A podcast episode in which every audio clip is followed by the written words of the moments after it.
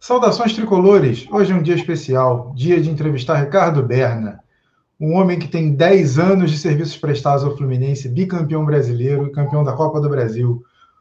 Esse é o, essa é a primeira edição do uh, Papo Liberta. Bom dia, Ricardo, tudo bem? Muito bom dia.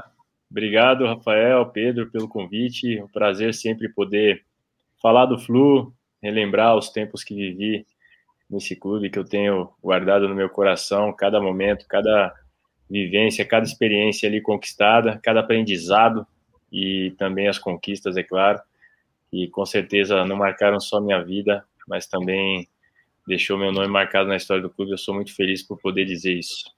Satisfação imensa. Satisfação é nossa, obrigado por ter, ter aceitado o convite.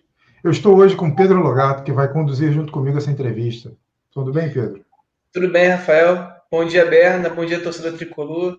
É com uma enorme satisfação que a gente hoje está trazendo um convidado ilustre para falar né, sobre toda a história que ele fez né, no nosso clube e também para projetar é, esse momento do Fluminense de volta à Libertadores. Vai ter muita coisa boa hoje aqui. Que bom. De início, Berna, eu queria que você falasse um pouco de como anda a vida, o que, que você tem feito. Eu sei que você é um cara que tem muitos projetos, é um cara que sempre foi muito estudioso do, do mundo da bola, e não só da bola, né? acho que da vida. Sempre gostou de conhecimento. Eu queria que você falasse como é que, que, que você tem feito atualmente e se deixou o mundo do futebol ou não. Bom, é... primeiramente, deixar o mundo de futebol, eu posso até decidir isso, mas não tem como o futebol me deixar, porque a minha vida toda eu só trabalhei com isso. Né? Só, só joguei futebol, o único ofício que eu tive é, concreto na minha vida até encerrar minha carreira foi ser atleta de futebol. É, eu lembro quando eu iniciei, eu, eu, fazia um curso profissionalizante na Escola Técnica Federal de São Paulo e estava me especializando na área de mecânica, né, buscando ali pensar numa mecatrônica, aquela, aquela era da robotização, que hoje já está bem mais evidente. E quando meu pai veio com a possibilidade de eu fazer um teste no Corinthians, iniciar essa carreira de atleta, eu nunca pude imaginar né, onde eu, eu ia chegar, o que eu ia conquistar. Mas hoje, depois que encerrei a carreira, é, o maior desafio que eu vivi foi me reencontrar, né? Foi me reencontrar e venho vivendo isso, porque eu ouvi amigos dizerem que é, quando você encerra a carreira é como se fosse um luto, né? Você deixa de viver uma vida e vai vai iniciar uma outra, é como se fosse uma morte para a profissão. E, e, é bem isso mesmo. Eu me preparei muito, me preparei muito para encerrar minha carreira, mas não imaginava que os desafios seriam tamanhos na mesma proporção. E, enfim, eu me especializei em gestão, fiz educação física enquanto ainda jogava, é, fiz cursos de formação na área de desenvolvimento humano, né, tenho duas formações em análise comportamental, uma fiz nos Estados Unidos, inclusive, enquanto ainda jogava também. É, curso de neurociência, psicologia positiva, tudo que engloba ali uh, o processo de tomada de decisão, que é muito importante para qualquer atleta. E tudo isso visando me preparar para o pós-carreira, para poder desenvolver um trabalho de excelência e contribuir. Né? Da mesma forma que o futebol fez bem para mim, me deu muitas coisas, poder retribuir à altura, né? em gratidão a, a tudo que eu conquistei. Então hoje eu estou com uma sociedade com a Thais Picard, que foi goleiro da seleção brasileira. Juntos nós temos a BP Soccer Academy, que é uma academia de esportes aqui em São José dos Campos. Nós formamos cidadãos atletas. Esse é o nosso foco principal. Mas toda a bagagem que nós, tanto eu quanto a Thaís, também é multicampeã, já figurou aí mais de 10 anos na seleção brasileira feminina, como goleira também, e, e jogou na Espanha. Né? Eu tive experiência internacional também, joguei no Japão. E esses muitos anos aí de, de clube grande, de Fluminense, de conquistas, né, também tive uma experiência muito, muito importante no Fortaleza, Portuguesa, enfim, os clubes onde eu joguei. Uh, e também me deram esse gabarito para poder passar para esses jovens hoje é, um pouco da nossa vivência, da nossa experiência, para que eles possam ser melhores tomadores de decisão. É, que sair que a gente consiga formar um grande atleta também, nós temos total condição de encaminhar esses atletas, mas a gente também trabalha com parcerias de intercâmbio cultural, né? A gente tem parcerias nos Estados Unidos, na China. Estamos buscando também essa parceria na, Euro na Europa, né? para poder gerar possibilidades, como aqui eu tive, por exemplo, com 14 anos, de receber um convite e ir para o Japão, né, com 14 anos de idade, iniciar minha trajetória no futebol e depois poder figurar aí nos grandes palcos, vestindo camisa do Fluminense, do Fortaleza, enfim. É, é, muito gratificante esse trabalho, mas eu tenho objetivos ainda maiores. É, então estou, já estou buscando aí é, identificar qual, por qual eu vou decidir, mas está muito confuso ainda o mercado nesse aspecto. Estou esperando um pouco de definição, até porque eu estou muito focado nesse projeto da, da, da BP Soccer, mas eu, eu tenho uma vontade muito grande de voltar para o futebol atuando como é, é, atuando ali no campo, né? Eu penso muito a questão do treinador de goleiro, porque é a minha expertise, né? mas também é, gosto de desafios e talvez pensar em treinador ou na área de gestão para mim é, é, seria um desafio muito muito bacana. Então eu tomei meio que tomei a decisão de fazer o curso de treinador agora, né? E como não tem essa regulamentação, é, reconhecimento da, da, da, do curso da CBF em outros países e eu tenho bastante conhecimento fora também, né? não sei, não quero colocar limitações, eu tenho pensado qual por qual eu vou definir. Né? Devo estar optando aí pelo da AFA, né, que é o mais próximo aqui, para poder estar perto do meu projeto e desenvolver essa competência. enfim, estou desenvolvendo esse, esse, esse trabalho, esse projeto, mas sem pressa, curtindo bastante a família, porque fiquei bastante afastado enquanto jogava, a gente não tem muito tempo com a família, né, muito tempo de lazer, então resolvi desenvolver melhor esse pilar para que minhas filhas possam ter aí um pouco de, de, de referência de pai, de, de proximidade, enquanto elas estão formando aí sua identidade. A vida de jogador de futebol é muito sacrificante em, em vários momentos e é o momento mesmo, às vezes, de dar uma parada né, e pensar na família, pensar na, na vida. Antes de passar aqui a, a palavra para o Pedro, eu queria pedir para a galera que está chegando aí, se inscreva no canal, se você não é inscrito, deixa o like, e, Pedro, com você. Então, é, você falou sobre essa sua preocupação né, a respeito da formação dos atletas. É, querendo colocar o Fluminense nessa, nesse, nesse assunto, é, como você, você atuou no Fluminense né, muito tempo, é, Xerém, ele, ele te deu algum. Você visitou Xerém algumas vezes? Te deu alguma, alguma orientação em relação a essa, esse desenvolvimento? Que você está fazendo nessa, nesse seu projeto hoje, é, olhar como, como era feito o trabalho lá, como é feito o trabalho lá, é, deu algum tipo de, de norte para você né, nesse desenvolvimento ou é, acabou sendo algo que você aprendeu mais em outros lugares, posteriormente? Queria saber. Com certeza, Xerém teve um impacto muito importante na, na, minha formação, porque eu cheguei ali com no Fluminense com 25 anos, né? Eu já não era mais categoria de base. Mas eu me lembro que o primeiro jogo oficial que eu fiz pelo Fluminense foi em Xerém. Foi um, na inauguração do, da passagem subterrânea ali do, do, do, CT. E eu me lembro que foi quando eu conheci Xerém e vi aquela estrutura e até então eu não tinha vivenciado uma estrutura como aquela. É, eu passei por, por, um grande clube, que foi o Guarani, na época áurea dele, com Betuzini presidente, e me formei ali. Era uma, uma grande estrutura assim, mas não tão, tão planejada, tão preparada quanto, quanto Xerém. E, e eu sempre gostei muito de, de, de, pessoas, sempre busquei me relacionar muito, e ali já fiz amizades, e, e enquanto eu desenvolvi o meu, a minha trajetória, o meu, meu caminho ali como goleiro do Fluminense, nós sempre fazíamos jogos treinos contra o pessoal de Xerém, muitas vezes íamos treinar em Xerém, até para o papel que o clube cumpre ali, muito importante de, de, de trazer essa proximidade dos profissionais com os, os, atletas mais jovens. É muito importante esse contato para que eles possam se inspirar. É assim, quando, como, quando você lança uma, um grande talento, é você já pegar esse talento e colocar em campo, né, na arena, é, sem uma preparação, é, sem uma maturação, é, é soa até como desperdício de talento, porque é, é, existem etapas importantes a serem cumpridas.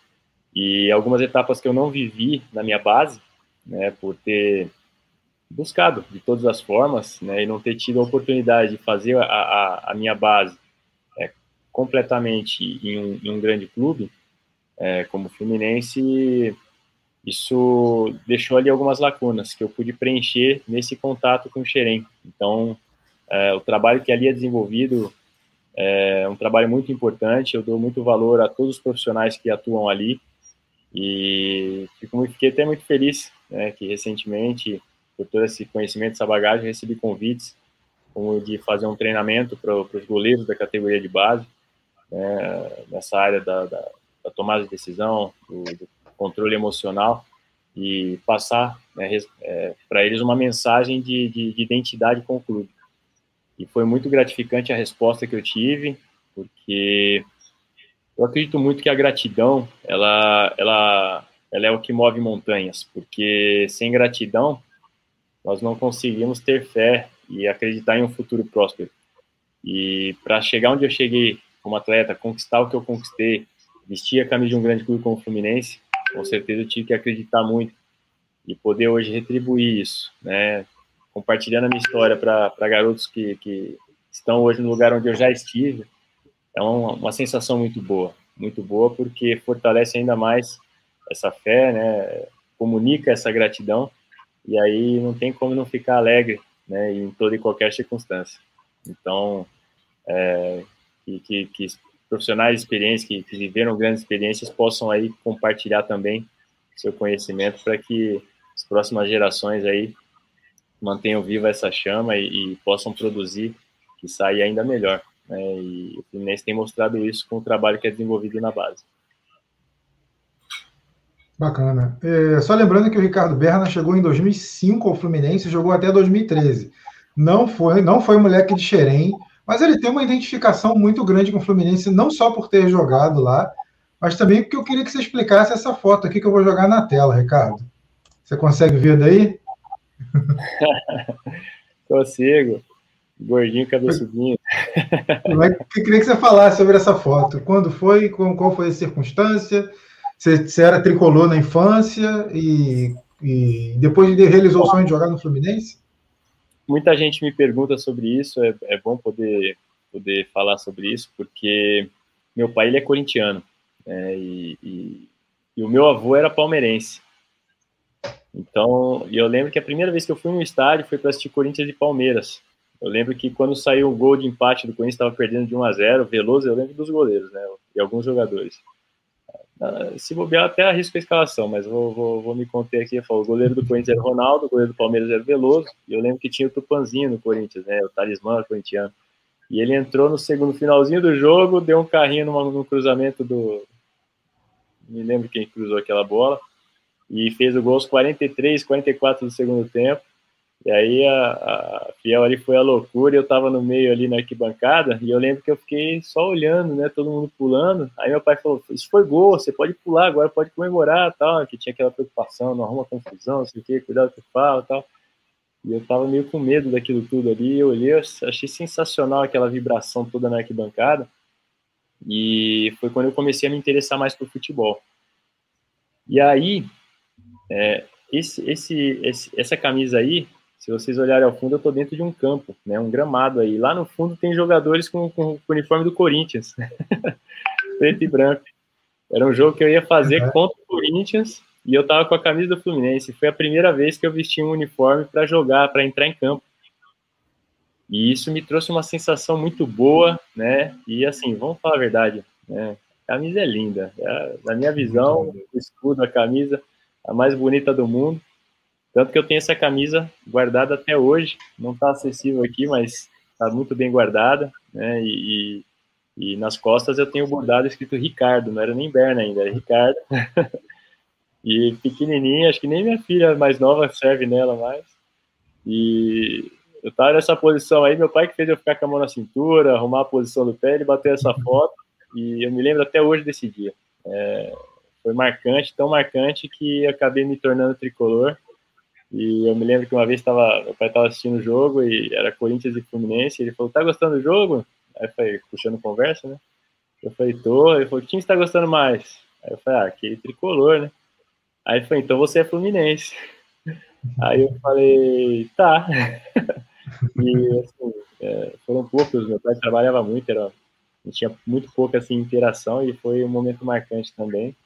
E eu me lembro que quando eu recebi o convite do Fluminense em 2005, eu tinha três outras propostas.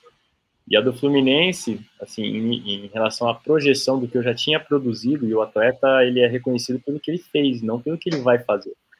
É, e, e, a projeção que eu tinha alcançado, a, a pior proposta era do Fluminense. É, o Tafarel me ligou para ir para o Grêmio, ele já tava, já tinha parado empresariando. O Atlético Paranaense era um grande revelador, já tinha negociado muitos atletas, inclusive goleiros com, com clubes do exterior, e o meu sonho era jogar no exterior, tanto que eu já tinha o passaporte português, que eu assinei quando eu assinei o contrato com o Fluminense, foi a semana que eu assinei meu o meu passaporte português no consulado, eu já tinha essa vontade, porque eu já tinha jogado no Japão, e eu queria muito vivenciar outras culturas, né, no esporte, e jogar na Europa, né, um sonho que eu não realizei, mas isso só não aconteceu porque eu decidi para o Fluminense e fui renovando contratos e prosperando na minha carreira dentro do, do clube. E isso manteve minha chama de permanecer aqui no Brasil vivo. E sou muito grato ao clube por, por tudo que eu pude construir na minha carreira. Então, Berna, vamos, vamos puxar o assunto que a torcida tricolor atualmente está é, aficionada, né, que é Libertadores, né? É, fazer uma pergunta é, sobre como você avalia o atual elenco do Fluminense. É, você acredita que o atual elenco do Fluminense é, foi montado para a disputa dessa competição é o melhor elenco que o Fluminense tem é, desde 2012? Eu sei que você acompanha bastante, mesmo após ter saído do clube é, os elencos que o Fluminense teve. Você acredita que esse é o elenco com, com mais peças, com mais opção que o Fluminense montou desde aquele último momento que o Fluminense conquistou um título brasileiro? Você acredita que é o mais forte? Olha, eu gosto muito dessa mescla de jogadores experientes com jogadores novos. Me agrada também a presença de jogadores é, sul-americanos que têm essa vivência de Libertadores. É muito importante para para se quebrar não só umas barreiras, mas também trazer né, um pouco do que nós enfrentamos né, na época que eu joguei no Flu, e também em Libertadores. Você jogava contra um time do Paraguai que você desconhecia totalmente o histórico do clube, você enfrentava um, uma verdadeira guerra em campo, né, porque são jogadores muito aguerridos que não, não desistem facilmente e, e tem uma energia que, que é impressionante, não se sabe de onde vem. E nós sabíamos que os jogadores brasileiros são muito caçados, né? Eles são. É, é, é, não sei se isso ainda impera hoje né, nos vestiários, mas pelo menos enquanto eu, eu atuei, enquanto eu joguei e estive figurando em Libertadores, é, eu me lembro que a, a, o nosso maior foco era, era pensar em jogar futebol, porque se começássemos a querer bater como os argentinos fazem, os uruguaios fazem, né, e um pouco os paraguaios também, é, fácil, mais facilmente do que eles, nós perderíamos o foco da partida e era onde eles conseguiam levar vantagem. Então a gente montava, buscava manter sempre o foco em jogar futebol, era onde a gente conseguia sobressair e, e tirar vantagem. Mas trazer um pouco dessa mescla também para dentro da equipe, eu acho muito importante. Os jogadores que foram contratados para isso têm mostrado aí seu potencial e, e, e dado grande contribuição. É, você perguntou do elenco.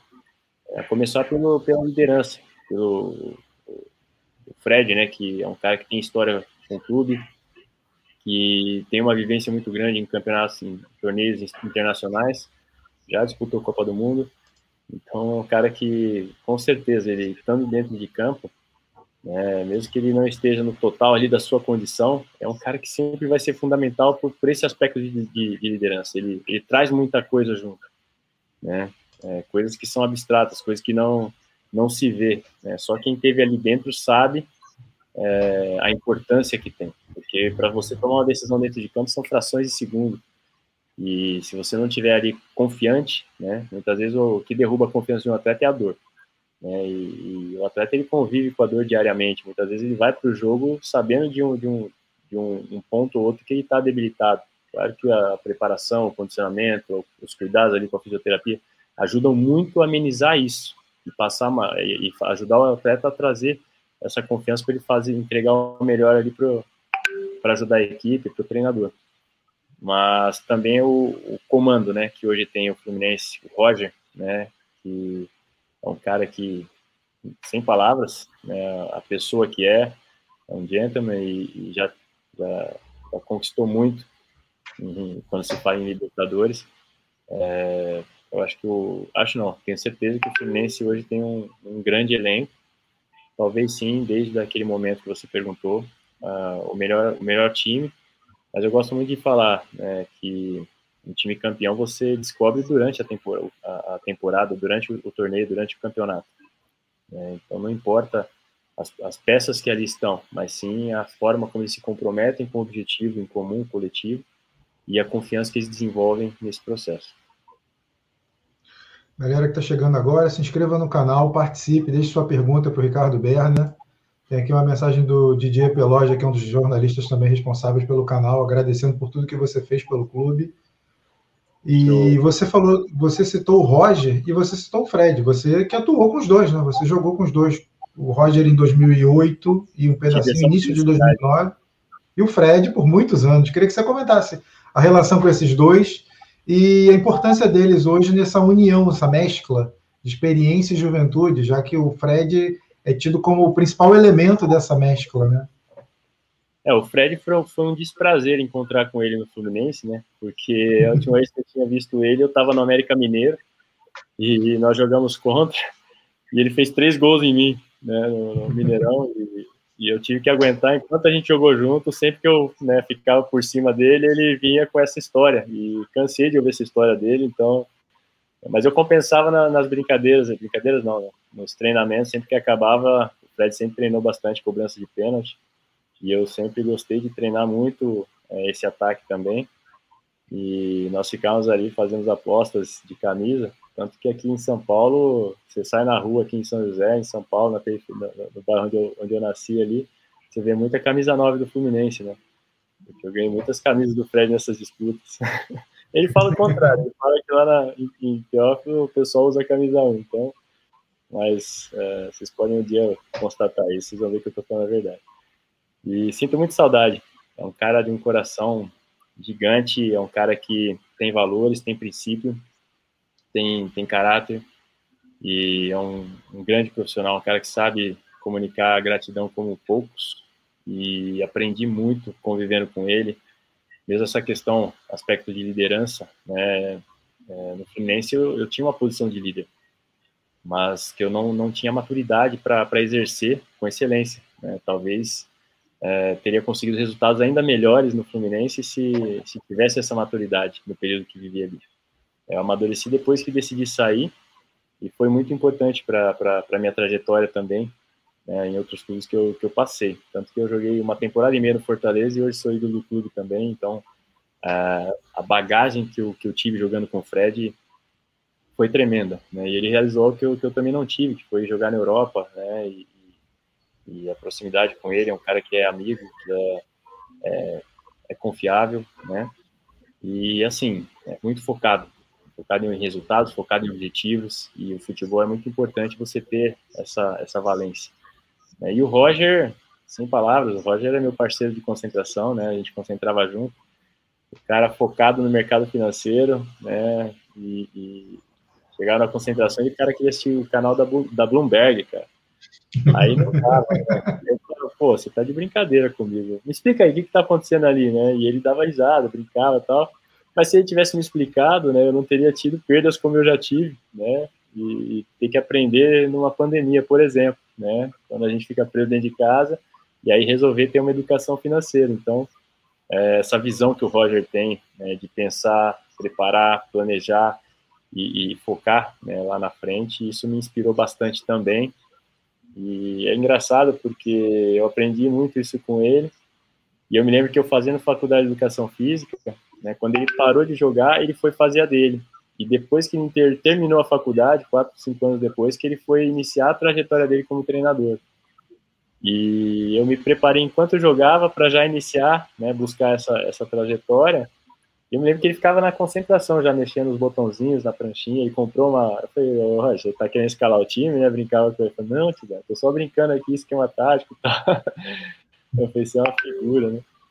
E, então foram momentos muito importantes que, que eu compartilhei na, na minha carreira que me trouxeram um grande aprendizado e me fizeram amadurecer muito essa, essa questão da importância da, de ser uma liderança inspiradora quando necessário, mas também saber se posicionar, ser, ser autoritário, ser autocrata ali quando, quando a situação exige também, né? E às vezes até é, bater na mesa e, e, falar mais grosso, intimidar mesmo, para que todos possam mostrar uma reação. Isso faz parte de uma liderança positiva e tudo que uma, uma Libertadores, título de Libertadores merece para que aconteça. Então, nós estamos muito bem servidos ali de, de, de lideranças. É, insistindo, Bernardo, no, na questão do Roger, é, como que você avalia esse começo de trabalho dele? É, o que, que, você acha que já mudou no Fluminense é, em relação ao time que terminou o brasileiro com o Marcão? O que, que você consegue ver assim de é, uma análise tática mesmo, de mudança na, na forma de jogar dessas duas equipes? Olha, eu não tenho conseguido assistir as partidas aqui em São Paulo por conta dos trabalhos com a academia. Né? Os, os, os, jogos têm acontecido no mesmo horário dos treinamentos aqui da minha academia, mas eu sempre busco assistir os vídeos, né?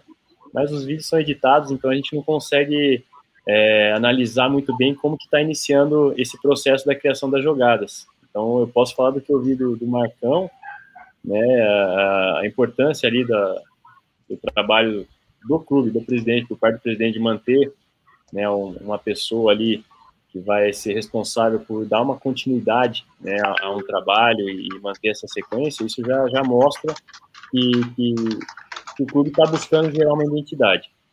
É, o Roger chegou há, há, muito pouco tempo, mas já conseguiu resultados expressivos, né? E essas, esses dois primeiros jogos da Libertadores, principalmente, é, mostra que, que para mim, particularmente, mostra que, que o clube está, o time, né, está bem consciente do papel que ele tem que cumprir dentro de campo. Né? É, o Fred é um cara que tem que ser servido, vem sendo servido. Né? Você vê que, que jogadores, até como o próprio Nenê, que é uma outra grande liderança, um cara experiente, né? ele não se importa de, de servir no momento que tem que servir, né? não está buscando nenhuma notoriedade, e tudo isso é fundamental para que as coisas aconteçam. Então, essa mescla bacana que o Fluminense conseguiu trazer para esse elenco, com certeza é, é, é o que está trazendo os resultados, junto com, com essa capacidade que o Roger tem de fazer essa leitura, ler tudo isso e, e orientar os seus jogadores. Eu não estou ali no vestiário para saber o que eles conversam, né? Mas estando aqui de fora é o que eu consigo perceber e sentir que esses jogadores realmente estão estão cientes do papel que eles têm que cumprir dentro de campo. Né? A gente sente quando isso acontece.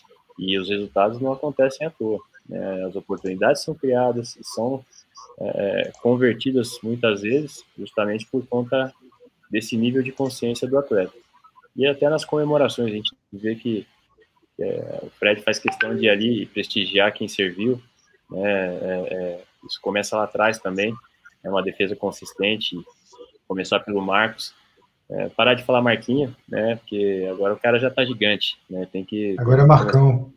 Agora é Marcão, tem que ser Marcão. e é isso, ele tá, ele tá sabendo vestir essa camisa, é, respeitar e honrar como com o tamanho que a camisa merece.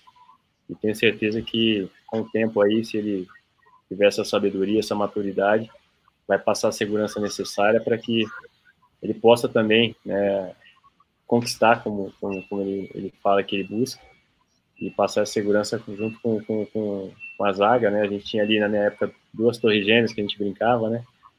Era Gun e Eusébio, e, e isso era fundamental para que a gente pudesse atacar mais, né? Eu sair rápido em contra-ataques, e eu vejo que o Flu hoje está conseguindo essa mesma consistência. Então, é, tudo isso com, com, com um comandante tático como é o Roger, né, que busca criar para padrões, que faz treinamentos direcionados é, é, para aquilo que ele, que ele quer definir como padrão.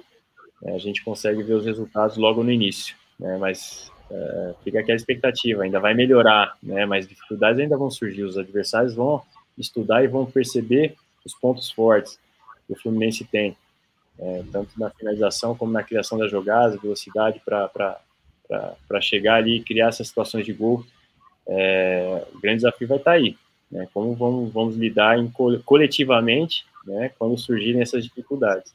Então, que todos ali possam manter esse mesmo foco e que eu tenho percebido, né, que está acontecendo e busquem ir além, né, e além do, do, daquilo que eles podem fazer, acreditam que pode fazer até, que naturalmente vai, vai, vai se construindo um time para conquista. Você citou Marcos Felipe, muita gente não sabe ou não lembra, mas você viu a aparição do Marcos Felipe em 2013, vocês estavam inscritos na Libertadores e foi o primeiro, primeiro momento assim, que, que a gente ouviu falar de Marcos Felipe, né, no time profissional. É, naquele momento, você já enxergava um potencial para ele desenvolver o que ele tem desenvolvido, essa, essas grandes partidas, principalmente essa última, que foi incrível. Naquele momento, você já via potencial nele? Com certeza, via. E foi até um, uma das coisas que eu pensei. Quando eu decidi sair do Fluminense, aceitar a proposta de sair porque eu já estava há dois anos ali né, na reserva do Cavalieri. O Cavalieri tinha tido uma conquista expressiva com a seleção e tendo convocações frequentes. E eu, eu percebi que é, o que eu poderia oferecer, né, estavam surgindo novos, novos talentos que, que, que poderiam maturar também e, e oferecer. Então eu estava começando a entrar numa zona de conforto. Né, a minha posição era muito muito tranquila ali. Eu estava recebendo muito bem e não vinha sendo muito aproveitado. Eu era aproveitado sim, tanto que naquele campeonato brasileiro que aconteceu aquela, aquela confusão todo ano que eu saí, né, muitos dos pontos que, que ajudaram o Flu a, a, a reverter aquela situação no, no tribunal, é, fui eu que ajudei a conquistar no início da, do, da temporada. Né, eu fiz grandes atuações ali nos seis primeiros jogos que eu atuei antes de sair do clube. E isso me deixou bastante feliz, né? Mesmo de longe, torcendo, né? Até tive uma, um momento de muita alegria para o meu coração e para minha memória, porque eu lembro disso com muito amor. É, o dia que eu fui jogar com o Náutico contra o Fluminense no Maracanã, né? A forma que eu fui recebido pela torcida até me emociona, porque é, às vezes é um trabalho silencioso, né? Eu não, não cheguei a completar 100 jogos pelo Fluminense. E hoje eu tenho essa notoriedade, né? Muitos falam em idolatria, né? Já me perguntaram muito sobre isso e eu gosto de falar sobre isso porque idolatria não sou eu que defino, é, deixa para o torcedor isso. Então tem os que falam, ah, que sim, que não, isso não importa, né? O fato de surgir essa discussão já é muito bacana por conta do reconhecimento ao serviço prestado. Então eu, e aí eu penso, eu falo, se eu joguei tão pouco, né, e contribui tanto, Imagina se tivessem deixado eu jogar mais, né? então, assim, é, é, fico muito feliz com, com, com, tudo que eu vivi dentro do clube. E sim, respondendo a sua pergunta, com certeza eu pensei nisso, sim, é, notei tudo isso e, e, também foi um fator que contribuiu para a minha tomada de decisão, de buscar novos desafios. É, tanto que depois eu acabei abraçando um projeto como o do Fortaleza, que vinha numa Série C, oito, nove anos sem, sem conseguir o acesso, e hoje ver o Fortaleza, né, eu cheguei lá, a primeira entrevista que eu dei, eu falei, eu quero ver o Fortaleza no ano do seu centenário na Série A do Brasileiro, onde nunca deveria ter saído. E foi exatamente o que aconteceu. Poucos acreditavam nisso na época, então é, tudo isso eu, foi possível graças ao que eu vivi no Fluminense. Então, com certeza eu pensei sim também né, nesse aspecto, novos talentos que estavam surgindo, e o Marcão certamente é um deles. Berna, você falou que, voltando ao assunto sobre Libertadores, né? Você falou que no vestiário, na sua época, o clima era. Jogadores brasileiros eram muito caçados, né? É, queria que você falasse é, da sua experiência né, na, na, na competição. É, qual, qual, é a grande diferença realmente da Libertadores para os outros torneios? Né? Carioca, Brasileiro, Copa do Brasil. É, tem muito essa diferença mesmo, que a gente escuta muito falar, mas é, de quem teve lá mesmo no campo, é, nos bastidores, dentro dos vestiários, é uma competição diferente realmente? É, é uma competição diferente e a atmosfera. A atmosfera é, é outra. É, você jogar num estádio Azteca contra o América do México não tem preço. É, não tem preço. É, viver essa experiência, né? Saber que eu vi as imagens ali quase que em preto e branco do Pelé pulando no colo dos, dos companheiros ali, comemorando gols, comemorando título e é, você poder desfilar naquele mesmo gramado e encantar torcidas é, é um privilégio, chega a um privilégio. Você falou brasileiro, Copa do Brasil, né? Eu, eu vejo assim, campeonato brasileiro para mim é um campeonato. Né? Torneio eu já penso em eliminatória, né? Onde tem eliminatória é torneio. Então, só o fato de você falar torneio e campeonato diferenciar dessa forma, para mim já, já, já cria uma atmosfera diferente. É, o torneio dá a possibilidade do time com menor expressão, com menor é, conseguir um bom resultado e superar um time com grandes investimentos, com, com, com grandes jogadores, com grandes craques, só no fator emocional, né? Porque a, a, a, força de vontade ela acaba. Pouca gente sabe disso, mas a força de vontade acaba. É o que eu procuro ensinar para os garotos que eu, com quem eu trabalho aqui, e é o que eu quero levar também para quando quando tiver aí de volta ao futebol. É, a motivação ela vem de propósito né, e está diretamente alinhada com, com valores. Então, o quanto eu valorizo a posição que eu ocupo, né, o quanto que eu é, é valorizo a camisa que eu visto, o quanto eu valorizo o torcedor que paga o ingresso para ir me assistir. Né, tudo isso tem um peso muito grande e quem tem maturidade para interpretar isso e sobreviver a, ao comércio do futebol, porque é sobrevivência. É você manter esse espírito aceso da forma como as coisas são feitas nesse capitalismo selvagem do futebol, é, é para poucos. E são esses que eu acredito que a torcida acaba chamando de ídolos, né? Então, é, porque você reconhece, cara. Você reconhece. Eu ensino para os meus alunos aqui, sempre que a gente conversar, a gente vai olhar no olho. Né? Eu estou olhando para a imagem aqui, mas se eu olhar aqui na lente da câmera, vocês vão me ver olhando no olho de vocês. É diferente quando a pessoa fala olhando no olho. Você vê a verdade, você sente que a pessoa está dizendo. É completamente diferente, e eu vou voltar a olhar aqui para poder ver vocês, né? Mas uh, é muito diferente. Né? E eu procuro ensinar minhas filhas da mesma forma, da mesma maneira.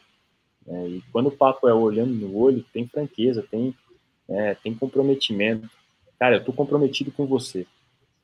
É. Eu lembro de amigos, de colegas de equipe, eu lembro de treinadores que falavam olhando no olho. É, e lembro dos que não faziam isso também. E faz toda a diferença. Isso, para mim, define o que vai levar um time a ser campeão ou o que vai vencer o jogo. Porque se você não consegue construir um ambiente de confiança, é, é você não está promovendo um ambiente de conquista. Não importa. Pode ter, igual aquele time do Flamengo, Romário, é, Sávio, e, Edmundo, e não vai, não vai caminhar a coisa. Então, quem diz que esses caras não resolvem o jogo que eles quiserem? Sozinhos em times, jogando isoladamente, eles conseguiam, por que não os quatro juntos? O que, que impedia? Certamente a falta de confiança. Então, é, tem uma série de aspectos que envolvem isso, né? E é fundamental você ter jogadores como o Fred, que vem pedalando de, de Minas para chegar no clube para fazer uma, uma obra, né? É, em bem do próximo por gratidão né, ao que um clube ofereceu. Isso desenvolve confiança. Né, isso desenvolve confiança. E o Fred sabe o papel que ele ocupa. Né? O Roger, né, aceitar o momento desafiador que o clube vive. Eu tenho certeza que o Roger abriu mão de alguma coisa para estar no Fluminense. Né? Identidade. São pessoas que, que, que sabem o que, o que valorizar. Então isso tem todos os ingredientes aí para que o Flu volte a, a trazer conquistas para a SAD troféu. Você fez parte da, da geração mais vitoriosa, do grupo mais vitorioso da história. Você contribuiu diretamente para essas conquistas. E daí isso deve ter rendido muitas histórias, muitas passagens. Eu queria que você, falasse alguma que você lembra de alguma história que aconteceu numa dessas Libertadores, que porque principalmente a de 2008 é pesa muito para a torcida, mas eu acho que o Fluminense em 2008 não era tão favorito como foi nos anos seguintes, em que o, o time acabou sendo fortalecido. Queria que você falasse, lembra alguma história, alguma passagem dessas, dessas épocas? Ah, várias, cara. Mas assim, É... Do que, que você quer saber, Marcelo? É uma curiosidade, alguma história que você lembra assim, de algum jogo que você foi disputar, algum jogo marcante? Ah, sempre que eu lembro de Libertadores, eu lembro de duas cenas, rapidamente, assim. A primeira foi aquela, aquela, aquela derrota para a LDU no Maracanã. Né? Eu, o meu capitão, Luiz Alberto, chorando igual criança, encolhido no vestiário, Thiago Silva, todo mundo que entrando, eu fui pro chuveiro, eu não aguentei ficar vendo aqui. Eu não aguentei, fui pro chuveiro e fui chorar ali sozinho. Sentei ali, fiquei chorando ali também sozinho. Foi muito triste, cara. Muito triste. Até hoje eu lembro da vontade de chorar, porque é, ver aquela resposta do torcedor acreditando no nosso trabalho, de, que era possível, falar, caramba, cara, olha, olha, é uma sensação, tipo, ó, nós produzimos isso nesses torcedores, né? É uma sensação muito boa. Então, é, a gente sabia o que a gente tinha que fazer, né? E fizemos. É, quis o destino que o juiz não tivesse pulso firme ali na, naquela disputa de pênalti. O goleiro foi muito habilidoso, momento de, de instabilidade emocional ali que ele gerou. E, e eles foram mais felizes, mas é, é, foi muita energia empregada, empenhada ali para a conquista. Tanto que eu tô com esse gostinho até hoje, né? E, e, pô, quero ver essa Libertadores, quero ver essa Libertadores.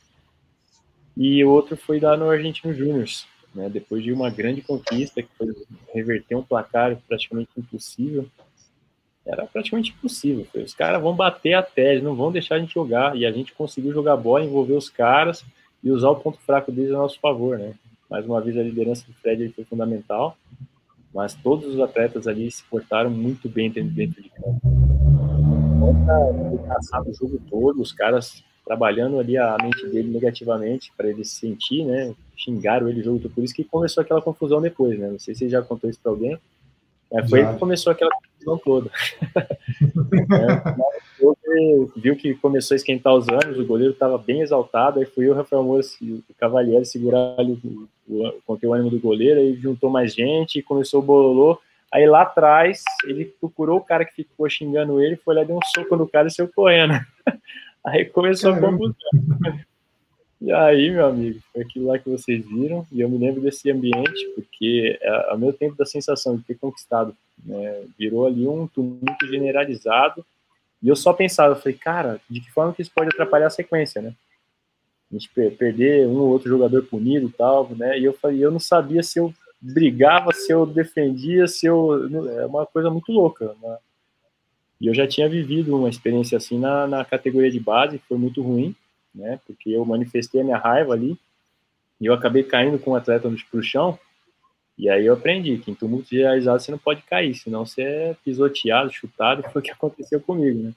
Então eu só procurei ficar em pé ali, mas também né, usar o máximo ali de, de, de sabedoria para ajudar a conter, mas foi impossível, é impossível. Então é, é o espírito que se criou ali com, com, com, a, com aquela equipe, mas a sensação né, de ter conquistado o objetivo também foi muito bacana, muito boa, até por, pelo momento que o clube vivia. Né, era um momento de instabilidade muito grande, o Murici tinha saído, quem estava comandando o time era o Anderson, né, provisoriamente, não sabia que treinadores já tinham recusado trabalhar no clube, quer dizer, tem sentimento pior do que o sentimento de rejeição com é, na família, na sociedade em geral, e só na sua profissão, que é o seu prover, né, seu alimento, você ser rejeitado. E, e isso aconteceu naquele período também. Pessoas aproveitaram para fazer seu marketing em cima da nossa imagem ali. Então, aquele momento também ficou marcado para a vida, né? Para a vida, porque foi um momento que nós nos unimos em confiança e conquistamos um grande resultado. E todos os atletas tiveram grande participação nisso. Até os que estavam no banco ali, a vibração que eles passavam para a gente é tá marcada. Eu vi algumas imagens recentemente, eu gosto de estar tá, tá sempre lembrando. É, eu vi ali o próprio Cavalieri, Rafael Moura que saiu do banco, entrou no jogo, né, eles, a forma que eles estavam vibrando ali com a gente dentro de campo, foi, foi tremendo. É, o Fluminense ele conseguiu muitos resultados é, emocionantes né, nessas Libertadores aí que disputou, né? A gente lembra muito de 2008, mas essa classificação de 2011, de 2011 foi é, incrível, né? Incrível. E outros jogos também de 2012, de 2013, né? É, mas você esteve nos quatro grupos, né? que disputaram essas quatro Libertadores aí do Fluminense nessa fase moderna. Né? E agora, oito anos depois, o Fluminense está de volta. É, claro, você, como você falou, você não está no vestiário, não, não conhece é, pessoalmente é, todos os atletas, mas você consegue enxergar alguma semelhança no perfil desse elenco, pelo que você acompanha, com algum desses grupos do Fluminense que disputaram? Você acha que esse elenco, esse grupo, tá, tem alguma semelhança? Pode ser colocado também é, no mesmo nível de. O Fluminense disputou, como, como o Rafael falou, como favorito, né? É, 2008 não, mas em 2011, 2012, 2013 chegou com condições assim apontado como uma equipe que pode ser campeã. Esse ano é, parece que a torcida tricolor está muito confiante, né? Mas a maioria da, da, imprensa crítica não enxerga o Fluminense como um dos favoritos ao título. É, eu queria que você falasse sobre isso, como você vê esse elenco em relação aos outros, e essa questão de ser favorito ou não. Favoritismo eu vejo igual tabu. Só serve para ser quebrado. é, e vejo sim muitas semelhanças, cara. Não tem como não ver. O presidente é o Mário, cara. Quando eu cheguei, ele me recebeu um dia lá no, no, no estacionamento do clube, em 2005. O cara já estava ali trabalhando no, na, no, no setor jurídico do clube. Né? Acredito que ele prestava serviço ali na época, mas já era tricolor. Ele veio me cumprimentar, me receber, me inspirar de alguma forma ali para vestir a camisa e tal. Então, assim, isso já mostra o comprometimento que o cara tem com as cores e com a tradição do clube. É o presidente. É, tem feito um grande trabalho aí, mediante as possibilidades que ele tem. A gente sabe que muita política que envolve, às vezes fazer um comentário como esse é, pesa muito, né? mas eu não me envolvo com política, questões políticas, né? É, conselho, etc. A gente sabe que tem muitos interesses por, por trás, né? Também da parte do próprio presidente, mas é, ali a gente sabe que realmente tem, tem tradição envolvida. Né? E, e todo mundo passa, o clube fica, o escudo fica, as cores ficam, né? E ele sabe respeitar isso como poucos. É, outra coisa, é, jogadores como o Fred, né, o, o Roger como treinador, é, que tem uma identidade com o clube, é, o Marcos que veio da, da Marcão que veio da, da base, o, o Marcão que está ali figurando na comissão técnica também, que já foi capitão do Fluminense e tem um histórico tremendo né, de resgatar a identidade do clube. É, o staff ali tem pessoas, é, não tem como falar, não falar do Manel, que hoje é o roupeiro da seleção brasileira, e é um cara que também tem uma identidade tremenda, a Tânia ali na, no departamento médico, é, o, o Márcio Peixe ali na segurança. Cara, ver tudo isso, né? E, e não dizer que não tem semelhanças é mentira. Então eu fico vendo tudo isso, eu vejo as peças que vão chegando e vão se encaixando. É claro, um ou outro chega ali, coloca o seu o seu quê de da sua do seu jeito, da sua identidade, né? Hoje já não é mais Laranjeiras, hoje é o CT na Barra, né? Mas quando eu lembro, quando eu ia treinar em Laranjeiras, eu morava ali do lado de onde é o CT hoje. Eu falava, meu sonho era que o CT fosse ali, cara. que mudasse logo. Eu não tive esse privilégio. Mas é, alguns aspectos vão mudando, sim. É o que eu estou querendo dizer é isso. Fisicamente, muitas coisas vão mudando, mas essa essência né, da identidade do clube, respeito à tradição, é, não tem como não ver essa semelhança. E eu acredito muito que isso também traz resultado. E pegando, falando ainda nesse sobre Libertadores, eu queria saber o seguinte de você. É, a história mostra que grupos unidos possuem mais chances de conquistar títulos. E você falou que tinha, uma, tinha muita união nesse, nesses grupos que você fez parte do Fluminense. Mas a gente sabe também que onde tem grandes craques também pode ter muita vaidade, ou vaidade de algumas partes, né? É, queria que você falasse como era a relação dos jogadores do Flu naquele momento e como era, como era lidar, lidavam com essa vaidade. Te coloquei numa dividida, quero ver como é que você sai dessa dividida era comigo mesmo. Tinha uma coisa que eu fazia era enfrentar os atacantes com, com coragem, cara. Era uma das minhas principais qualidades. Eu não vou fugir dessa, não. Uh, cara, é, eu posso começar a falar por mim. Dentro da minha simplicidade, eu era um cara muito vaidoso. Agora, a vaidade ela faz parte de todo ser humano, cara. Não é só atleta de futebol. Você vê gente morando na favela que é vaidosa, né? Então, assim, quando vai falar sobre isso, fala-se com, com, muitas vezes com um tom, um tom diretivo de julgamento para cima do atleta, né? Como se ele fosse algo diferente, né? Encerra a carreira que você vai ver que não tem nada diferente. Você vai ver que vai, vai passar, o clube vai ficar, né? Vão, vão renovar os nomes ali. E, e, assim, você vai voltar a viver uma vida normal, né? É, aliás, você vive o futebol vivendo uma vida normal, por natureza. Agora, aqui dentro, né? O problema está aqui dentro.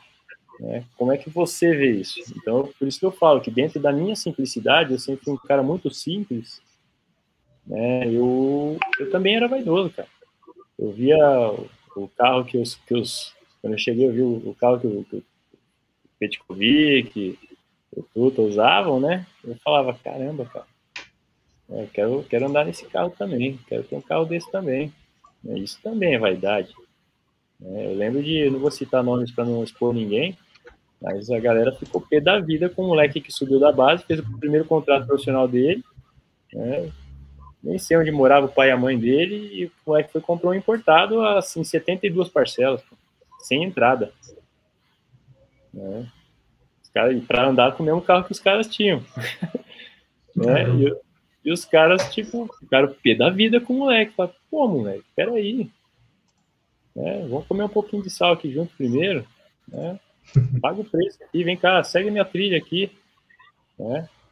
Então, ficaram bravos mesmo, bravo. E isso também é vaidade. Né? Mas nesse meio tempo todo, essas coisas vão sendo administradas para que a gente possa entrar em campo e um confiar no outro. Né? A disputa pela posição, ela existe? Lógico que existe, todo mundo quer jogar. Só que são pessoas que estão ali envolvidas. Todo mundo quer, né? Quantas coisas vocês mesmos não fazem que vocês não têm vontade, que vocês não queriam, né? Então, pô, quem quer, não quer vestir a camisa do Fluminense como jogador, cara? Né? Acho que todo torcedor queria. Por isso que está ali na arquibancada, às vezes, pensando e torcendo. E nós temos a oportunidade de estar tá ali, a gente tem que saber administrar isso, é uma responsabilidade. Mas não quer dizer que não tenha vaidade. Né? Pô, quantas vezes eu bravejei e ficava bravo porque não tinha competência emocional para lidar com aquela situação. Então eu preferia reagir com a minha. Né, com, comunicando ali é, raiva, ignorância às vezes, né? Mas era o meu jeito de extravasar, né? Para não ficar com aquilo acumulado, para não errar no jogo, porque isso traz desconfiança, isso traz falta de confiança, e a falta de confiança leva ao erro. É, então é, é muito importante saber administrar isso. O ideal hoje, eu tenho convicção, né, que é desenvolver a confiança, a autoconfiança própria, né, com competência emocional. Mas, e tudo acontece aqui, a forma como eu trabalho a minha mente, né? Então, essa questão da vaidade puxa várias outras vertentes, né, que também são abstratas, mas são, são fundamentais, muito importantes e que vão definir, né, aqueles que vão se destacar daqueles que só vão ali é, figurar e vão ficar na mediocridade dentro da profissão. É, ainda nesse tema né, sobre vaidade, mas trazendo é, para o grupo do Fluminense, né, existe uma, uma, certa preocupação né, de como será administrado né, é, por parte do Roger esse elenco do Fluminense com tantos jogadores renomados, né, com tantos jogadores é, experientes, né? E o Roger ele tem feito uma mescla, né? É, no Carioca em relação à Libertadores. É, queria te perguntar se você, mesmo não, não conseguindo assistir as partidas, é, pela, pela escalação, pela, pelos melhores momentos que você assiste, você acredita que o Roger está sabendo trabalhar bem essa coisa de alternar o elenco? E se você acha que ele deve, o Fluminense deve realmente é, continuar escalando reservas, um time misto no Carioca para ter a Libertadores como prioridade? Mesmo que chegue final contra o Flamengo, possivelmente contra o Flamengo, como que você avalia essa, essa situação? Vou começar respondendo a segunda pergunta. É uma dúvida que até hoje eu me questiono sempre, porque é, ninguém tem uma fórmula que fala assim, é isso, né? Vamos, vamos, vamos poupar o time, funciona realmente? Mas eu posso dizer para você, é, que quando, quando é um, um, treinador competente, que sabe sentir, né, o Renato Gaúcho fazia muito bem isso, ele sabia sentir o momento certo, né, ele tinha esse feeling, né, Tá? Pô, não é o momento de colocar os, expor os caras, então vamos, vamos deixar um time reserva aqui para eles focarem única e exclusivamente naquele objetivo que é mais importante para nós e para o clube. Né? Isso depende de um feeling né, que é abstrato, né? Tá ligado relacionado àquelas questões que a gente estava falando anteriormente. Então, a, a, respondendo a sua pergunta, sim, eu acho, eu acho correto, sim, mas tem que, tem que saber o momento certo de fazer isso. Né? Porque se você poupa os seus jogadores e eles começam, com, sabendo disso, a entrar numa zona de conforto, isso pode ser prejudicial. Então você tem que estar muito atento e estar tá sentindo, estar tá muito conectado com o seu time para saber o momento certo de colocar para jogar, mesmo que seja um jogo pequeno, né? pensando sempre no, no, no maior objetivo, né? que são as conquistas. Né? É, conquistar o menor objetivo é ruim? Não. Então, só não vai ter tanta expressão e retorno, né? Em relação a. E o, o treinador tem que saber administrar tudo isso. Né? Ele, são muitos investimentos que são feitos. Você vê um Flamengo, por exemplo.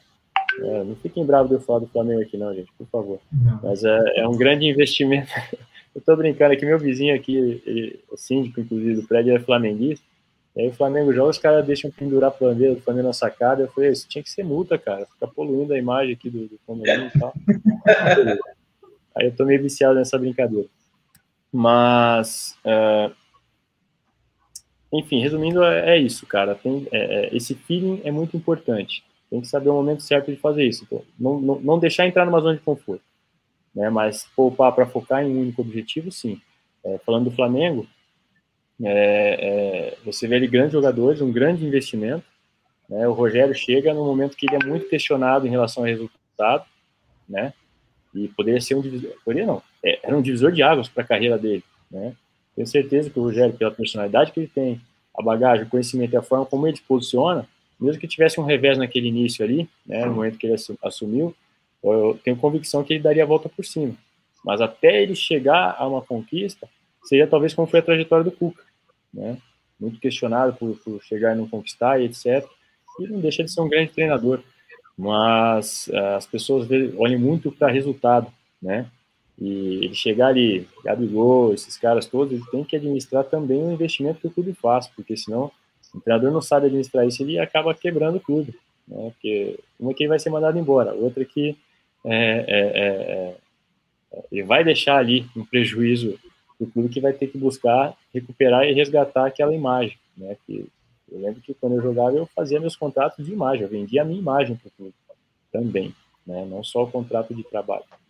Então isso é muito importante ter essa consciência. E a primeira pergunta, só me ajuda a voltar. Você, você perguntou da questão do, do, de poupar os jogadores e da se o Roger está sabendo fazer a mescla, não foi isso? Isso, isso. É, com certeza, com certeza. É, eu me lembro que antes do Roger chegar, até antes do Marcão assumir como treinador, é uma das perguntas que mais me faziam: você acha que dá para jogar junto Fred, Nenê e Ganso? Lógico que dá. Como não? Quem não quer ter esses três jogadores no elenco? É, a questão é como esses jogadores vão se portar dentro de campo. É.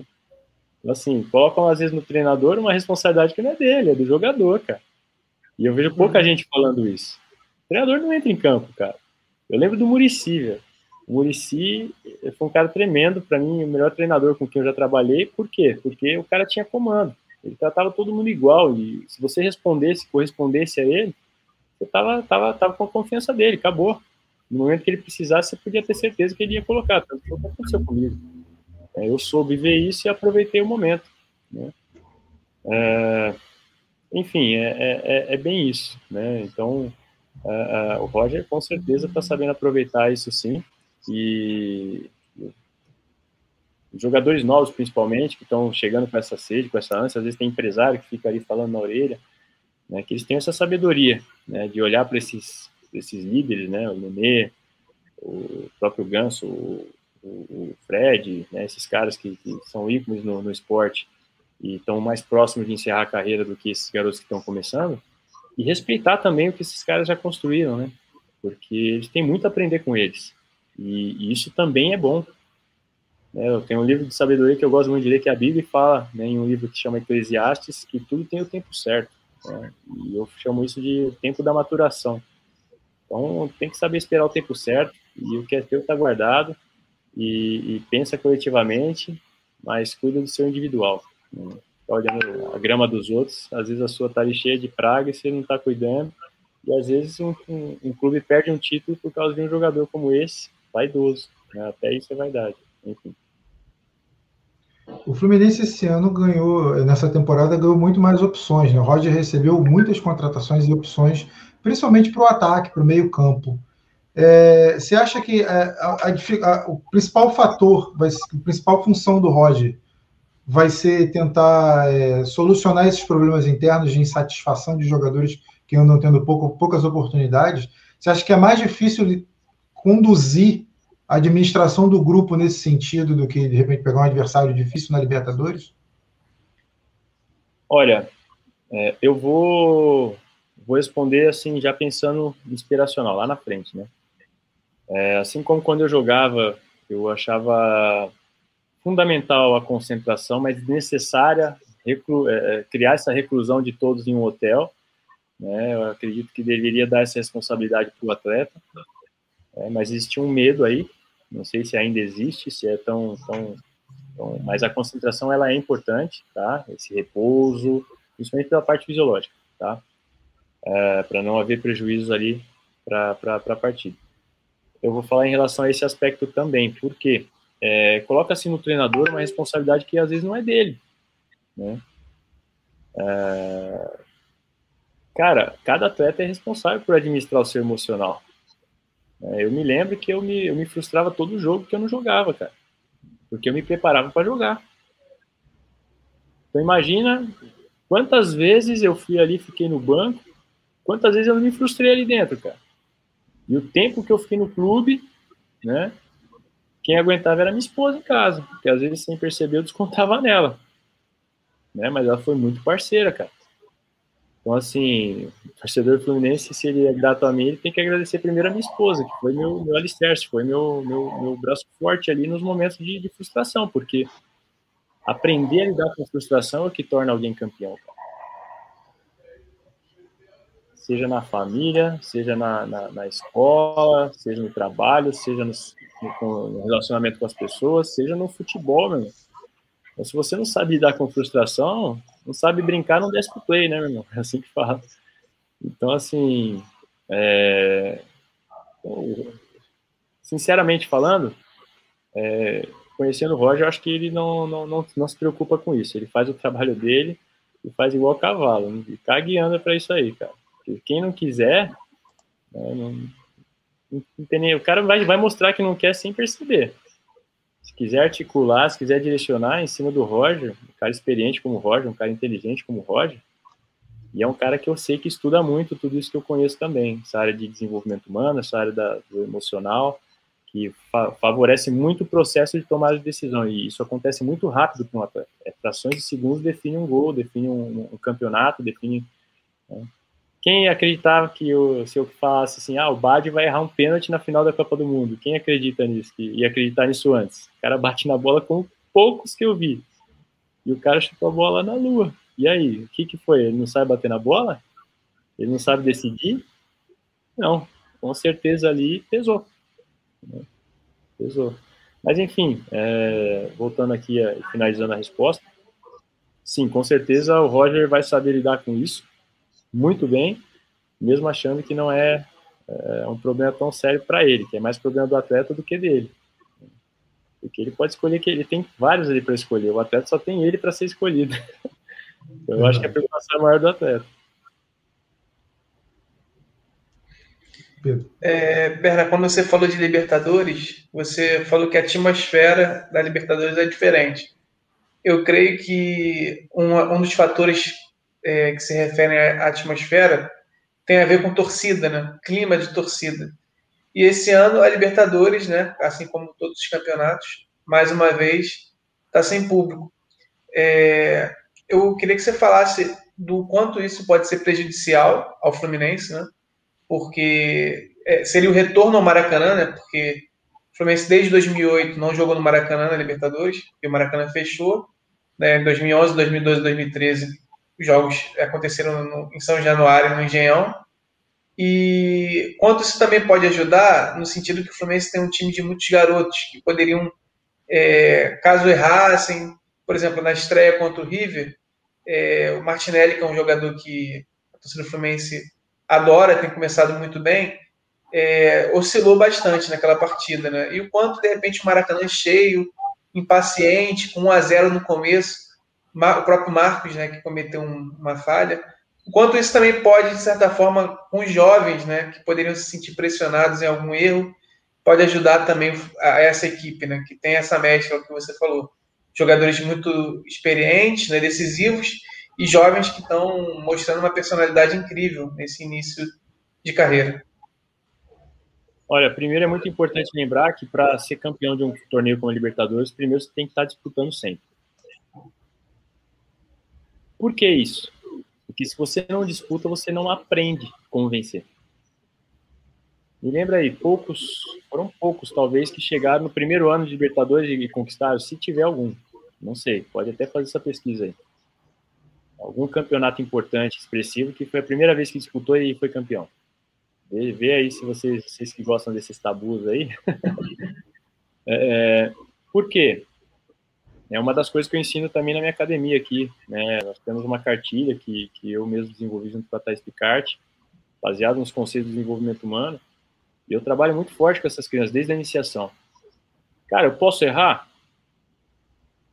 As crianças, não, não, não. A hora que eu, né, o Berna, tá ali em pé para ele falar, posso! Eles abrem um sorriso, dá um alívio neles, sabe? Tão grande, é gostoso de ver isso. Quando eu falo que posso, aí fica aquela lacuna, né? Assim, posso errar, mas meu pai fala que eu não posso fazer isso, não posso fazer aquilo, não posso. Tá certo, o pai e a mãe estão certos, que estão ensinando, né? O que é certo, o que é errado. Aí eu falo, agora eu pergunto de novo. Aí eu vou e pergunto, eu, eu quero errar? Aí eles, não. Aí eles respondem todos rápido, não. Aí eu falo, então o que, que eu faço? Aí eles, tenta de novo. Eu falei, não. Não, e aí eu vou entrar em conflito aí com a nossa torcida. Vocês me entendam, torcedores, por favor. Né?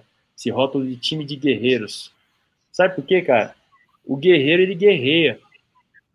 Quem luta, luta. Quem tenta, tenta. Quem vence, vence. Quem faz, faz. É diferente, entende? Então, durante um tempo, pode ser legal ser guerreiro. Mas se você quiser ser campeão, você tem que deixar de ser guerreiro e tem que fazer acontecer, meu irmão. Você entendeu? Isso faz muita diferença aqui dentro. Parece que não, mas é aquele detalhe que faz o Bad chutar a bola por cima do gol, cara. É aquele detalhe. E assim, quando você faz isso para aquelas crianças, aí você vê no próximo tentativa dela que ela não sabe nem dominar uma bola de esquerda, né? E aí você fala, vai lá, o que, que eu faço? Aí é tipo aquela criança que estava tava introvertida, estava até tímida, né? Fraca ali, frouxa na, na, atuação. Aí ela já vai, busca de novo. A hora que ela consegue fazer o primeiro domínio, parece que o arranque dela já fica melhor, a corrida dela fica melhor, já fica mais forte. O que, que foi que mudou? Se não o estado mental daquela criança.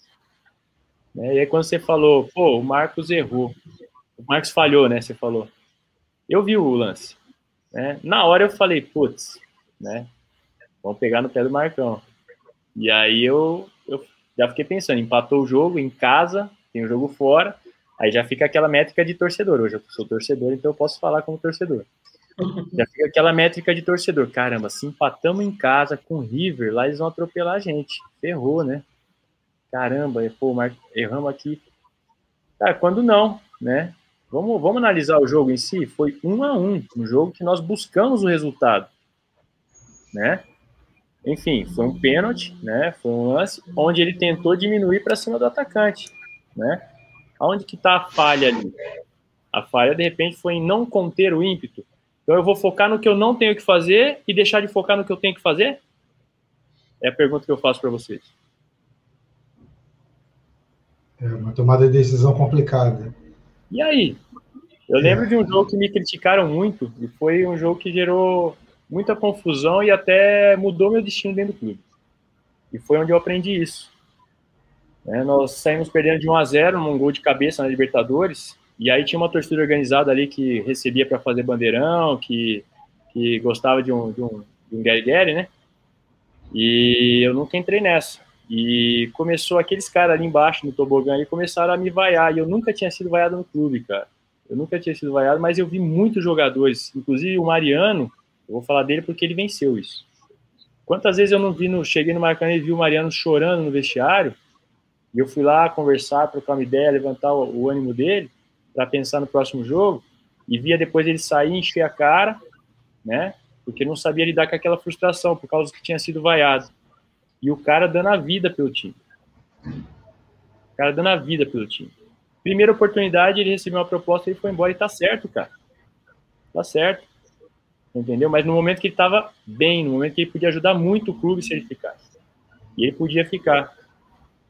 Entendeu? Aí o torcedor não percebe a importância que ele tem, o papel que ele tem de importância, né, dentro do clube. Por quê? É, eu lembro que é, eu fiz um gesto para a torcida, né? Depois que eu fiz duas defesas importantes ali, segurei o resultado no final do jogo. Eu lembro que Conca, Marquinho e Deco, meus amigos ali, me salvaram naquela, viramos o jogo. Ainda sofremos mais um gol, que não tinha como mesmo. E aí, no final, foi fundamental. Ali fiz duas grandes defesas e fui lá e bati no braço, né, para mostrar a raiva. Eu fazia muito isso, né, de bater no braço. Só que aí eu dobrei o braço. E aí virou uma banana, né? virou uma banana e, e, a Globo explorou muito isso negativamente. E aí esses caras de torcida organizada, né, que, que, que, gostam de tumultuar o ambiente para continuar fazendo sua política ali de, de, ganhar dinheiro, eles foram lá no, no, no treino para perturbar. Né? Aí o time todo falou: vamos, vamos, vamos, vamos sair do campo, vamos treinar, vamos sair do treino. Falei, não, vamos treinar, a gente tem jogo. A gente tem jogo, deixa ele fazer barulho lá. Se ele chegar mais perto e eu tiver enfesado, aí a gente vê o que acontece, né? Que salva o Romário. Hoje eu entendo por que o Romário fez aquilo. Né? Então, assim, são pessoas que não têm caráter, pessoas que não, não têm valores, né? Que gostam de ver a fraqueza do outro para se sentir melhor. Só que ali, assim, às vezes eles acham o cara errado, né? Eles batem na porta errado. Então, assim, é, é, é é aí que você vê uma liderança, né? Onde ela se cria, é aí que você vê onde um time campeão se forma. Porque se você não, não, não aprende a lidar com frustrações, né, com erro, né, você não consegue se tornar um grande campeão. Eu tenho certeza que depois dessa resposta que o Marcão deu aí, né, estou muito feliz por ele. É um cara que é temente a Deus, é um cara que é família, é um cara que é, trabalha muito. E, e assim, é, eu tenho escutado tudo que ele tem falado a forma como ele fala, né, do, do, que ele acompanhou ali o tempo que a gente trabalhou junto, isso mostra o quanto ele é, ele é grato por receber informação, cara. Quantos sabem ouvir? São muitos poucos. Muito torcedor vai ouvir o que eu estou falando e vai preferir lembrar dos meus erros, das minhas falhas, ah, o que, que o Berna quer falar? Ó, oh, tô nem preocupado com isso. Né? Meu, meu, minha maior preocupação, por isso que eu estou sentado aqui falando com vocês, é o Fluminense, é a história, é essa tradição que vai manter vivo aquilo que, que eu empreguei de energia, deixei de dar energia para minha família para ofertar para o clube, né? E eu estou vendo aí o Marcão trilhar um grande caminho também. Então, assim, é, nem lembro se ainda tinha uma outra pergunta para responder, se eu respondi as duas, você fez duas, eu lembro. É, era em relação à torcida, né? O quanto a torcida pode é, ajudar a falta da torcida, né? Pode atrapalhar o Fluminense, né? Perfeitamente. E assim, aproveitando, né? Eu, eu já fiz o gancho desse contexto também para mostrar a importância que tem a torcida. A importância que tem a torcida. Porque, cara, é, o que eu tô vendo acontecer aí, ontem até aconteceu uma coisa engraçada, né? Um garoto, eu fui conversar com ele, tive um problema lá dois garotos que um mais forte no outro, ele já tinha um problema de, de, de relacionamento ali, extra, extra treino, né? E aí eu fui conversar com o garoto, aí fiz uma brincadeira com ele. Eu falei pra ele, falei, cara, olha pra mim, minha cabeça é grande? Falei pra ele. Aí ele, não. Aí virei pro do lado, que eu sabia que era mais folgadinho, né? Aí virei pra ele e falei, e a cabeça é grande? Falei pra ele. Ele falou, é, e ele deu risada. Aí eu falei, qual dos dois tá mentindo? Aí os dois pararam assim, se olharam. Aí o que me mentiu virou para mim que falou que não era, né? Virou pra mim e falou assim: Ah, é o meu ponto de vista. Me enfrentou. Ele, um moleque de, de, de 11 anos de idade me enfrentou. Falei, é meu ponto de vista. Aí eu virei para ele e falei assim: Vamos lá então. No jogo de futebol, quantos, quantos jogadores tem dentro de campo? Aí ele, 11. Eu falei: Você não sabe nem quantos jogadores tem dentro de campo. Tem 22, 11 para cada lado. Aí falei: Tem o juiz, tem a torcida, tem o narrador, tem o comentarista, tem quem está assistindo a TV. Num pênalti, né, hoje tem o VAR. Aconteceu o lance, pênalti, tá lá filmado. O juiz vai lá, tira dúvida tal. Um time fala que foi, outro time fala que não foi, são pontos de vista, não são? Aí eles são. Aí eu peguei e falei, a opinião de um time, a opinião do outro time, a opinião do juiz, a opinião de quem está na arquibancada, vai mudar o lance em si? Aí ele, não. Eu falei, então quantas verdades existem? Vamos lá. Aí ele, só uma. Aí eu falei, você vem querer me convencer de ponto de vista? O que, que você quis dizer? Até isso é vaidade, cara. E a vaidade não tá só com o jogador. A vaidade tá com o comentarista, tá com o torcedor. Você entendeu? Então, se o torcedor tiver essa visão, e torcedor é paixão, né? Paixão não tem nada disso que eu tô falando aqui. é igual quando você casa. Você casou, você, você se apaixona, daí a pouco o nego se separa. Ah, acabou o amor. Não, meu irmão, acabou a paixão. A paixão é o momento inicial. Amor se constrói. Amor é decisão, cara. Amor é eu tô, tô, tô puto, mas eu vou lá, vou abraçar, vou beijar, porque eu decidi passar o resto da, da minha vida do lado dessa pessoa. Isso é amor, cara. Entendeu? Eu não tô jogando, mas eu vou lá, vou vestir essa camisa porque eu amo esse clube, porque ele me remunera bem, ele reconhece meu trabalho, ele renova meu contrato. Isso é amor. Tá entendendo o que eu tô falando? Então faz falta sim o torcedor que pensa dessa forma. que o outro pode ficar em casa, não precisa vir para o estádio, não. Você, você pegando ainda o gancho do, do, Marcos Felipe, você é ídolo de uma geração de tricolores. E você é referência, inclusive, para o Marcos Felipe, já falou isso em algumas entrevistas. É, aprendeu muito com você na, naquela passagem que você, que ele, quando ele subia, você já era um, um jogador já renomado, conquista de títulos. E eu queria que você analisasse esse atual momento dele e falasse sobre é, o preparo dele para disputar uma Libertadores. Você vê ele completamente pronto para essa disputa? Ou você ainda vê que ele pode, pode alternar bons e maus momentos, ele pode ter uma oscilar, oscilação, já que é um campeonato muito difícil? Queria que você fizesse uma análise da, do atual momento do Marcos Felipe. Meu irmão, eu acredito muito na, na, na, palavra, poder que tem a palavra, né? Porque palavra, é... você fala uma coisa é igual um tiro de, de, de revólver, né? Não tem volta. É. Então eu vou me reter aqui a dizer o que eu vejo de potencial nele, porque tem muito profeta do acontecido aí, né? Que gosta de ver depois que acontece, eu falei e começa a falar antes, principalmente coisas negativas, porque acontece, cara, quantos campeonatos brasileiros eu disputei na minha carreira? Eu ganhei dois. Eu perdi muito mais do que eu conquistei. E ainda assim eu estou entre os 0,00002% de atletas que são, né, foram bem remunerados pelo que fez e são reconhecidos pelo que fez. Então é muito louco você pensar isso, cara. E assim, é, muita gente quer falar do, do negativo para depois poder falar, viu? Eu tenho credibilidade. O que eu falei aconteceu, mas é muito mais fácil você falar o negativo. Eu quero ver quem vai falar, vai dar certo e o negócio acontecer. O Renato Gaúcho é assim. É um cara que tem coragem de falar. Eu aprendi muito sobre confiança com o Renato. É, eu falo muito dele nas minhas entrevistas e o filho da mãe nunca me pôs para jogar, velho. Entendeu? É um cara que eu tinha que odiar ele, eu tinha que falar mal dele, pô. Né?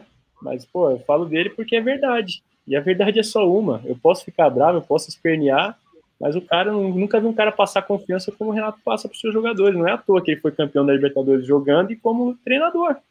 Tá entendendo? Ele tinha, igual ele mesmo falava, 10 amigos, um simpatizante que era o goleiro, três, três quase amigos e o resto inimigo dentro do clube.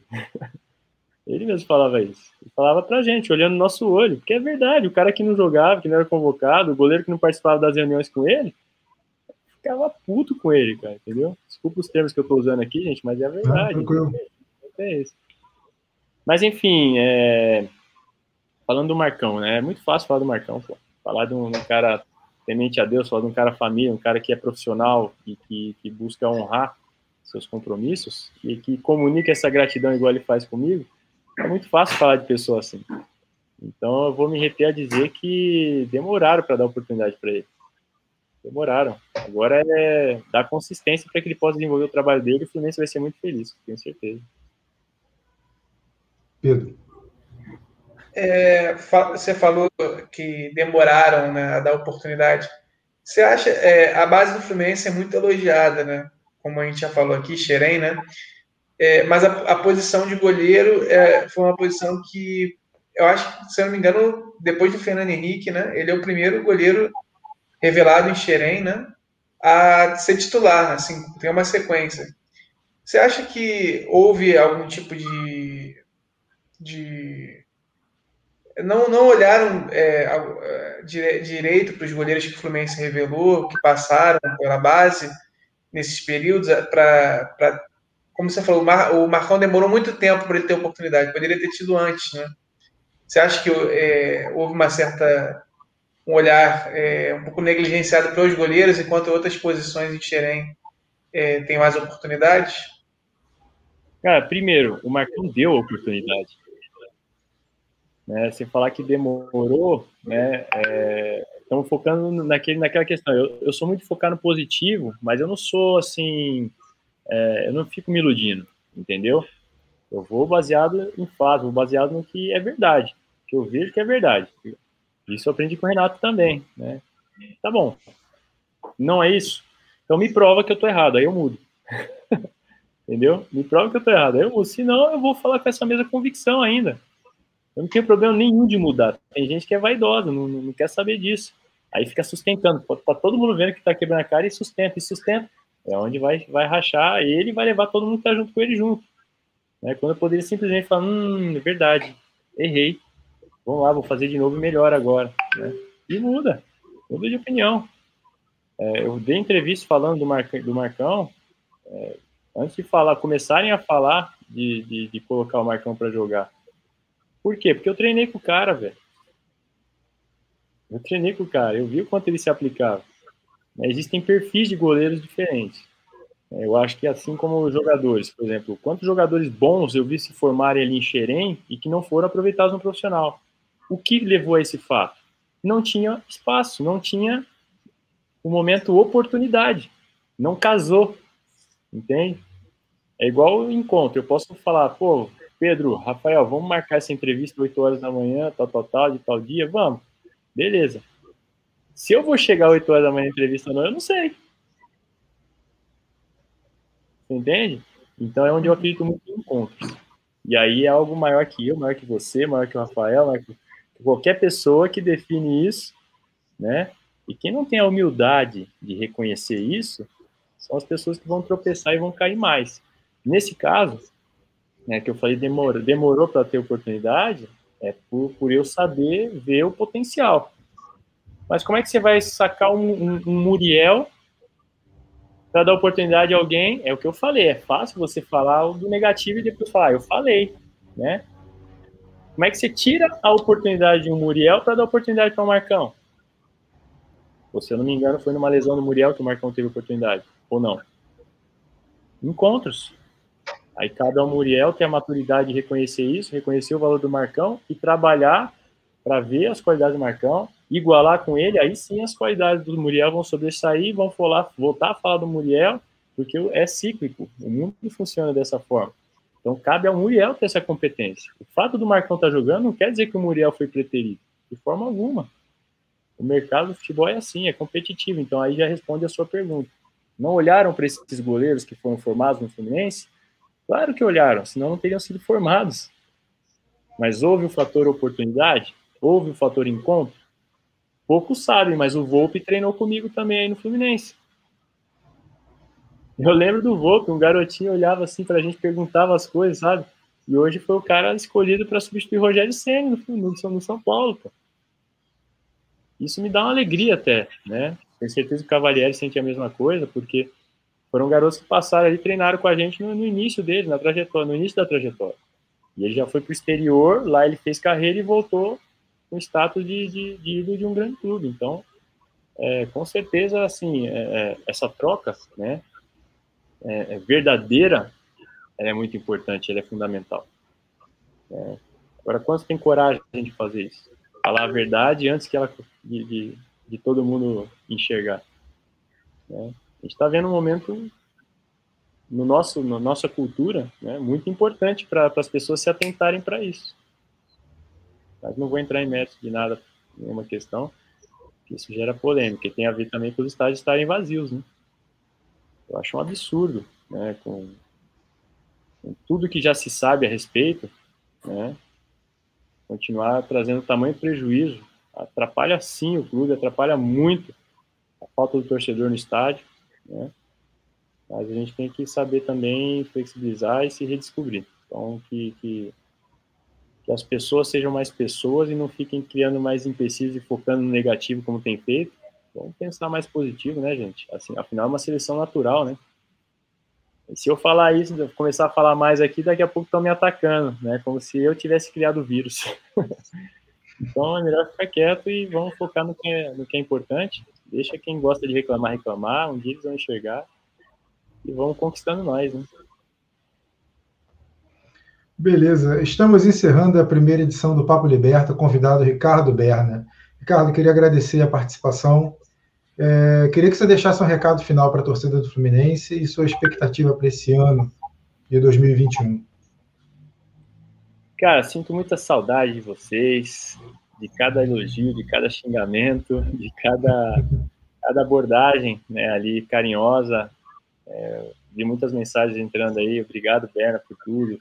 Cara, é muito bom ouvir isso. Eu sinto muita saudade do tempo que nos relacionamos aí mais diretamente e queria dizer que eu sou muito grato, né, por ainda poder ter esse momento com vocês, né, entender uh, o quanto isso se perpetua aí na, na, história do clube, na minha história de como atleta, e o sentimento que eu queria deixar aí, a mensagem é de gratidão, porque o que eu fui na minha vida deve ser o que eu fui como atleta, porque eu colocava meu trabalho acima de tudo, hoje eu organizei melhor meus valores, minha, Deus é mais importante para mim, minha família é mais importante, mas depois não tem como deixar de vir né, toda essa questão profissional, por isso que eu faço questão de estar aqui falando com vocês e poder falar com, com essa galera para fazer haver essa troca, né, não só receber esse carinho, mas também dizer o quanto eles foram importantes na minha trajetória, para que eu pudesse ser uma pessoa melhor, amadurecer, é, é, crescer como profissional, e os resultados foram só fruto disso tudo, tá bom? Então fica aí minha mensagem de gratidão para toda essa torcida e Tô na torcida junto com vocês, cara. Eu quero bater no teto aqui também. Meu vizinho de cima é flamenguista. vamos que vamos. Se Deus quiser. Obrigado, Pedro. Quer falar alguma coisa para fechar? É para agradecer ao Berna, né, pela mais uma vez pela entrevista. Acredito que o torcedor tricolor tenha gostado bastante. Nós gostamos bastante e desejar toda a sorte para ele na, nesse novo rumo agora, após encerrar a carreira e que o nosso Flusão possa trazer esse título aí inédito que todos nós queremos. Berna falou que 2008 ainda, ainda bate, bate mesmo. Eu estava lá na torcida, eu era um dos torcedores, e foi um momento muito triste. Mas se Deus quiser, em breve, vamos levantar esse título aí. Quem sabe, né? Futuramente aí. Tomara que o Mário se perpetue mais aí, é um cara que eu já conheço bem. Fred seja imortal aí. Né, os pessoal que eu ainda conheço, que eu tô vendo a galera tudo aposentando, falei, daqui a pouco vai entrar uma galera nova, eu vou querer decidir ser treinador, ninguém mais lembra, né? Mas não, a gente sabe que a importância que a gente teve e o que a gente pode contribuir, então, quem sabe, né? Um dia aí futuramente o Fluminense seja campeão, bicampeão, tria ou tetra, né, da Libertadores, aí eu possa viver essa experiência aí, seja como for, treinador, treinador de goleiro, gestor, enfim, futuro a Deus pertence, mas vou me preparar para isso e tenho certeza que as coisas vão se desenhar. Estamos ansiosos para o seu, seu, retorno ao Rio de Janeiro e, e, trabalhar aqui no clube. Seria bem, bem legal. Show. Valeu, galera.